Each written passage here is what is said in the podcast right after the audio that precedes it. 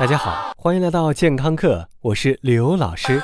上期节目里，我们说了吃头孢类抗生素和一些杀菌剂以后再喝酒，能够给我们带来非一般的享受。可惜这种享受不是人人都受得起的。但是有些时候，咱们就是忍不住避不开呀。比如说过年期间生病，非得上点抗生素，但是如果你不喝点酒，全家都会跟你过不去。再比如，工作达人们这边刚拔针，马上就要继续投入到陪领导吃饭的伟大事业中去。其实你并不孤单，在美国的一项调查显示，有百分之四十二的美国群众都承认自己曾在服用处方药时喝过酒，特别是当他们知道处方药喝酒并不是绝配的前提下，还毅然决然的铤而走险。而我们今天的健康课就是要帮你把范围从抗生素扩大，来看看我们身边常见的一些药怎么样能和酒精交织在一起，它们为什么会起反应，又会起什么样的反应？喝酒吃药是大忌，虽然并不是每个人都会有严重后果，但是喝酒加吃药就好比把你中乐透大奖的概率提升到干脆面刮刮卡的概率。每个人的肝功能、心血管功能和其他代谢系统的情况不一，而随着年龄的增长，这些系统多多少少都有需要拆机维修的地方。这就是为什么偏爱喝一口的中年人甚至老年人是酒精和药物反应的重灾区，特别是一些慢性病的老年人，他们需要长期吃药。那这酒到底是喝还是不喝呢？老师，药物不是会被排出体外吗？没错。药物在人体血液中浓度会越来越低，逐渐会被代谢出体外。如果你查看药品的说明书，会发现有一个有趣的词汇，叫做药物的半衰期。比如说，你看见某种药物不能和酒精见面，它的半衰期是十二小时，也许你就会认为这种药物只会停留在你的身体里最多二十四个小时，因为半衰期嘛，乘以二就全衰了。其实不然，这里有一些小小的烧脑。当你看的药品的半衰期是十二小时，说明这种药品每十二小时会被代谢掉一半，也就是说，第一个十二小时之后，它的浓度是百分之五十，再过十二小时就是百分之二十五，以此类推。所以，专家认为，要真正把一种药品送出体外，需要五个半衰期才算安全。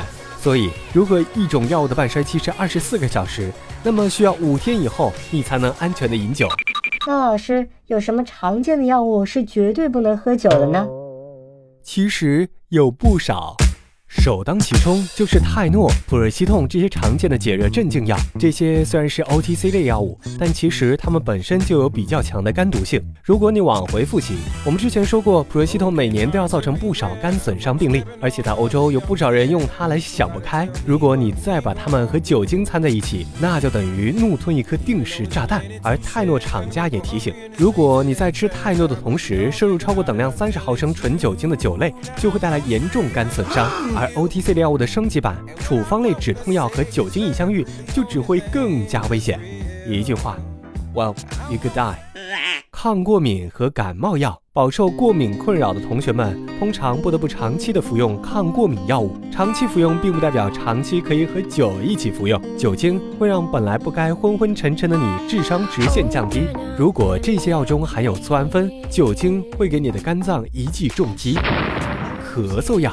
很多人都知道，有些咳嗽药能把人喝得很嗨，这就是因为它们当中含有一种叫做可待因的类似鸦片的成分。在你飘飘欲仙的同时，可待因和酒精的混合会带来致命危险。这个不是我说的，这是医生说的。大部分糖尿病药物和抗血栓药物。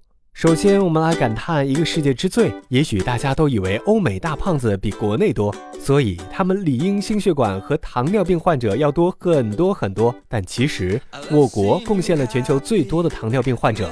大胖子看起来最多的美国的糖尿病患病率已经被我们碾压。我国的糖尿病患病率已经超过了百分之九点七，而很多人可能会接触到的易瑞宁、优降糖等大部分一线糖尿病用药，都会与酒精发生相互作用。当酒精和糖尿病药物碰撞出火花，这些药物的降糖能力就会被加强，你有可能会出现血糖极低的情况，同时也会让你想吐、烧心等等。而抗血栓药物与酒精相遇，反而会帮助血栓在体内形成，所以。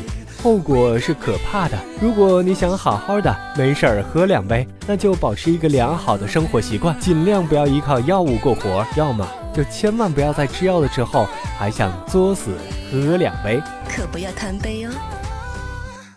健康课英语讲 The more often you drink alcohol, the more likely you are to have an interaction with medication. 越是经常喝酒的人，越容易产生酒精和药物的相互作用。Do not drink alcohol if you're also taking medicine that can interact with it. Better be safe than sorry. 如果你在吃任何药物，就千万不要喝酒了，还是谨慎点好。感谢收听，回见。